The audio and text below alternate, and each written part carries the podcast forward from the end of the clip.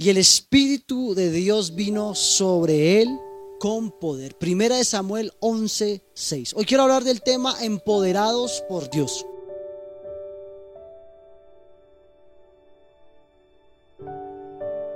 Dios se goza en escoger personas no aptas para poder derramar y demostrar su poder y su gloria. Y en la Biblia encontramos una serie de ejemplos de hombres sencillos, humildes, con hogares comunes, a quienes el Padre escoge, entrenó y empoderó para que alcanzara las grandes proezas. Y ese fue el caso de Saúl.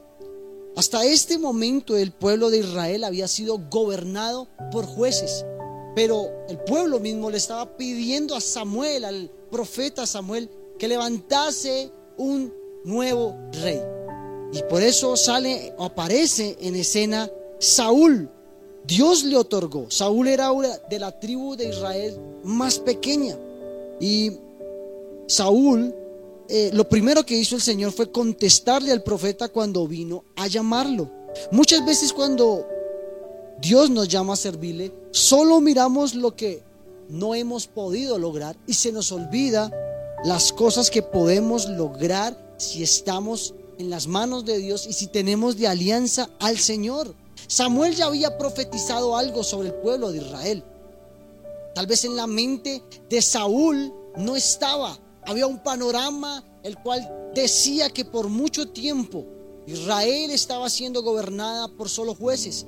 ¿Y quién iba a pensar que de la tribu más pequeña, de lo vil y menospreciado, iba a salir el futuro rey de Israel? ¿Sabes? Hoy en este día quiero recordarte que mayor es el que está en nosotros que el que está en el mundo.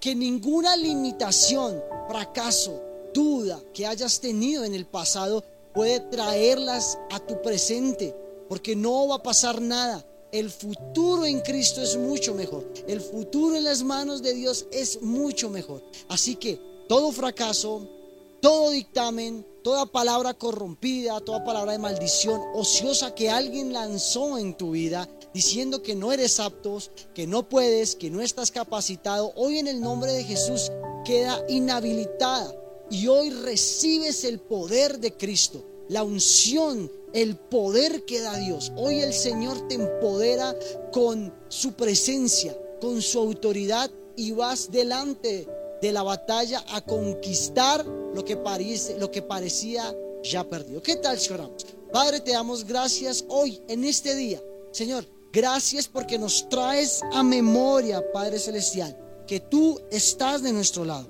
que tu poder nos va a dar la victoria, que todo lo podemos en ti, porque tú eres nuestra fortaleza, de que si tú estás delante de nosotros, Nada podrá tumbarnos, nada podrá derribarnos. Hoy oramos, Padre Celestial, por cada persona que ha dejado anidar cosas incorrectas en su mente, en su corazón.